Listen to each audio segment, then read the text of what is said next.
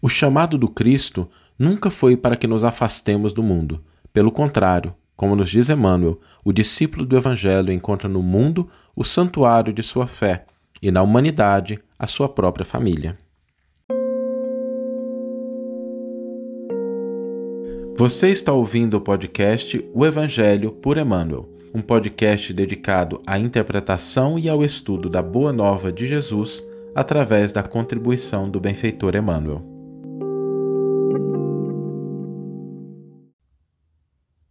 A reflexão de hoje trata do versículo em que Jesus faz o convite aos seus apóstolos, aquele momento em que ele chama os primeiros apóstolos. E ele é, é um momento muito bonito porque há o chamamento, ao convite do mestre, àqueles discípulos que estão ali envolvidos com os afazeres do mundo.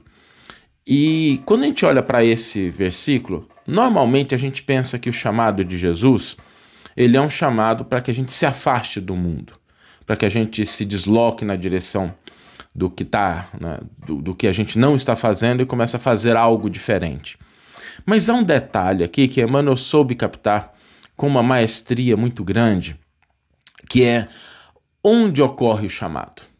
É, não é. Porque quando Jesus realiza essa ação, quando, ela, quando ele convida os discípulos a realizar aquele movimento de ir ao encontro do Evangelho. Isso tem um simbolismo muito importante. Mas o que é interessante é que Jesus não espera um momento especial para fazer esse chamado. Ele não, sabe, convida primeiro para ir.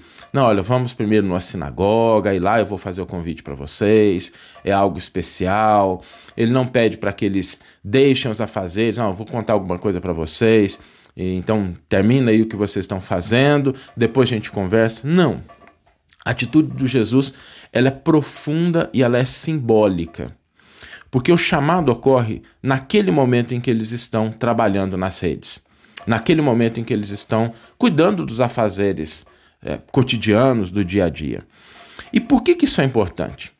Porque às vezes a gente acha que o chamado, a inspiração divina, o convite celeste, a ação, ele ocorre somente em situações especiais, em momentos adequados, em circunstâncias previamente preparadas, e isso não é assim. Né? Jesus, com aquela atitude de, naquele momento em que as pessoas estavam ali cuidando das redes, recolhendo o barco, né, limpando os peixes, ele faz o chamado. Isso significa o seguinte: em todos os momentos da nossa vida, sejam nas grandes ou nas pequenas ações, naquelas que estão envolvidas outras pessoas ou naquelas que estamos, às vezes, solitários, ao chamado celeste. Jesus não escolheu o momento certo para nos ensinar que todos os momentos ocorre esse chamado e esse convite para que a gente exemplifique o evangelho, para que a gente se mova mental e fisicamente na direção daquilo que é o convite do alto para que nós nos aproximemos da Boa Nova. Traduzindo isso para o nosso cotidiano, a gente pode entender que quando a gente está na família, às vezes nas situações difíceis, existe ali o chamado de Jesus para que nós nos harmonizemos, para que nós contemplemos as circunstâncias com outros olhos e para que a nossa postura seja uma postura coerente com aquela que Jesus nos ensinou. Quando a gente está diante das outras pessoas, há sempre um chamado à cooperação no bem. Quando a gente está diante dos nossos adversários, há sempre um chamado à tolerância. Quando a gente está diante de um doente, há sempre um chamado ao cuidado. Quando a gente está diante da ignorância, há sempre um chamado ao socorro e ao ensinamento. Então, o chamado de Jesus é uma ação constante. Jesus não escolhe um momento adequado, né, uma circunstância especial para fazer aquele convite aos apóstolos, tanto quanto não espera um momento adequado para nos convidar a se aproximar da Boa Nova e ter uma conduta adequada, uma conduta coerente com aquilo que são os seus ensinamentos.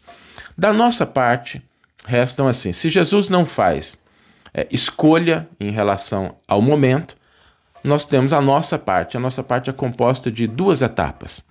Em primeiro lugar, a gente aguçar os nossos ouvidos, a gente desenvolver a necessária sensibilidade para que nessa sensibilidade a gente possa ouvir esses chamados que ocorrem cotidianamente na nossa vida e que não são exclusivamente chamados para que a gente possa agir no sentido de se, de separar, de se afastar daquela circunstância que a gente está. Mas pode ser também para que a gente receba a inspiração de como agir no cotidiano das nossas vidas. E a segunda etapa é que depois de desenvolver a sensibilidade, a gente conseguir escutar, a gente se dispõe a testemunhar, a agir de acordo com aquilo que é o convite do mestre. Algumas pessoas podem pensar assim, mas como ouvir o que Jesus quer de mim nesse momento? Gente, na medida em que a gente vai sensibilizando a nossa alma, que a gente vai sensibilizando o nosso íntimo, a gente vai percebendo que Jesus fala no íntimo do nosso coração.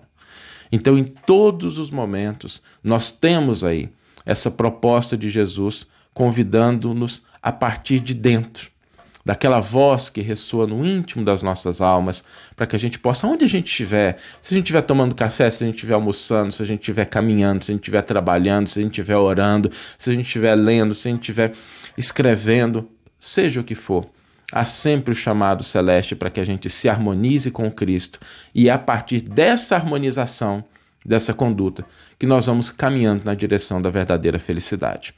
Porque muitas vezes a gente é por esse afastamento, né, por não ouvir essa voz que ressoa no íntimo das nossas almas, é que a gente embrenha em algumas estradas que nos trazem dificuldade, nos trazem sofrimento, nos trazem dor. Então, aprendamos a ouvir esse chamado celeste em todas as circunstâncias, em todos os momentos, porque é assim que o Cristo age, e de nossa parte. Desenvolvamos a necessária sensibilidade para ouvir e a necessária disposição para agir. Vamos ler agora a íntegra do versículo e do comentário que inspiraram a nossa reflexão de hoje. O versículo está logo no começo do Evangelho de Marcos, lá no capítulo 1, versículo 20, e diz simplesmente, né? E o chamou imediatamente. E o comentário de Emmanuel é intitulado Ouçamos. Em alguns círculos do cristianismo, semelhante passagem alusiva ao encontro do Senhor com os discípulos é interpretada simplesmente como um apelo do Cristo ao ministério religioso. Todavia, podemos imprimir-lhe significado mais amplo.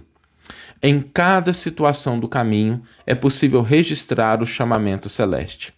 No templo familiar, onde surgem problemas difíceis, ante o companheiro desconhecido que pede cooperação, à frente do adversário que espera entendimento e tolerância, ao pé do enfermo que aguarda assistência e carinho, à face do ignorante que reclama socorro e ensinamento, junto à criança que roga bondade e compreensão. Por onde formos, Jesus, mestre silencioso, nos chama ao testemunho da lição que aprendemos. Nas menores experiências, no trabalho ou no lazer, no lar ou na via pública, eis que nos convida ao exercício incessante do bem. Nesse sentido, o discípulo do Evangelho encontra no mundo o santuário de sua fé e na humanidade a sua própria família. Assinalando, pois, a norma cristã como inspiração para todas as lides cotidianas, ouçamos a palavra do Senhor em todos os ângulos do caminho, procurando segui-lo com invariável fidelidade, hoje e sempre. Que você tenha uma excelente manhã, uma excelente tarde ou uma excelente noite e que possamos nos encontrar no próximo episódio. Um grande abraço e até lá.